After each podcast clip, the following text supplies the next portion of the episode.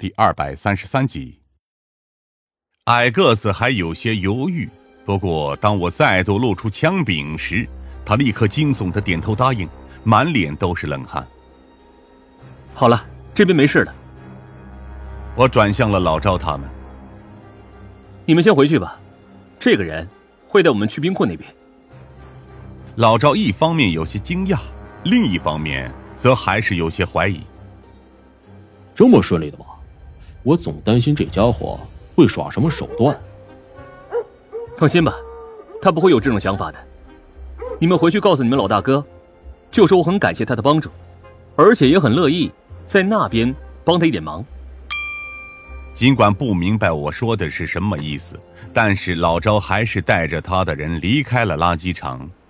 而这时候，夏灵薇才狐疑的问道。为什么不直接给这个人展示我们的警徽呢？这样不是更方便一些吗？警察的身份在这片地盘会引起的轰动，远超你的想象。尤其是在我们脚下还有那种生意的情况下。我沉声说道。相反，在这里，直接动用枪这种东西来威胁，就更方便不过了。夏灵薇点了点头。那你觉得黑狮想让我们帮他什么忙？哼，自然是摆平他的这些对手。我无奈的笑了笑，看着那片阴郁深邃的天空。他应该看出了我们的身份，而且无奈的是，作为警察，我们确实没办法对那些十七乖乖女无动于衷。这，就是他的算计。矮个子混混战战兢兢的给我们带路，穿过垃圾场以及汽车牧场之后，迎接我们的则是另一种情况的深巷。这里的格局和破烂团那边相差不多，但是氛围可谓是天壤之别。拥挤的人群、喧闹的氛围，加上空气中无时无刻不弥漫着的酒精气息，这里倒是热闹了不少。同样的声响，天地却完全不一样。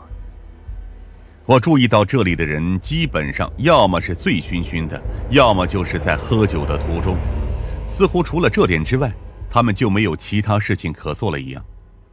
看出了我们的顾虑，矮个子迅速解释道：“鱼胡子一直都告诉我们，人活一世，绝不能亏待自己，所以我们一有时间。”基本上都是喝酒打牌，或者去三眼狼那边快活。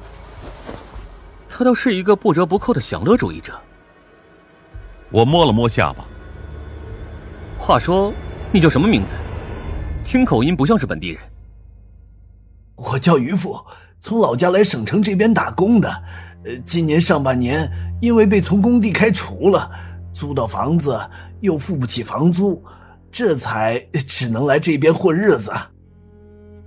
农民工出身，我凝视着渔夫，试图从他身上搜索一丝过去可能有过的良善。然而到最后，我才明白这只是徒劳而已。生活和时间足以让一个人面目全非，这种事情并不只是发生在渔夫身上，而夏灵薇则对这里的氛围嗤之以鼻。我看还是快走吧。我一分钟都不想在这个地方多待下去，不是说要去那个冰库吗？是，两位这边请。渔父吞咽着口水，继续带着我们深入小路，直到拐过了一道楼梯之后，一道破旧的铁丝网出现在了我们面前。对面就是北冰库了。渔父对我们指道：“门口那几个人是于胡子派来看管仓库的。”仓库里面都装了些什么东西？我皱眉问道，而渔父这时候露出了为难的表情。这个，我想二位还是进去自己看看就知道了。你能引开那些看门的？渔父吞咽着口水，随后迅速点了点头。呃，包在我身上就好。不过你们最好速度要快点，不然的话。我可不能保证能把他们引开多长时间。十分钟就足够了，动手吧。等到渔夫偷偷离开之后，夏灵薇才靠了过来。你真相信那人吗？万一他直接把我卖了该怎么办？你的思维被环境同化的很成功吗？甚至于已经开始把我们自己当做侦探了。我们毕竟是警察，万一真出了什么事情，我们也有足够的手段可以让他们冷静下来的。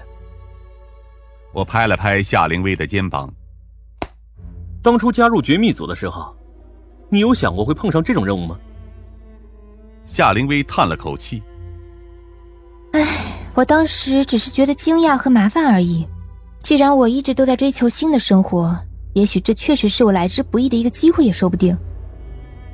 新生活，这三个字让我默然无语。原来夏灵薇这么久还是清楚的记得落雪的事情给她带来的伤害，只是她一直装作忘却，不愿提及而已。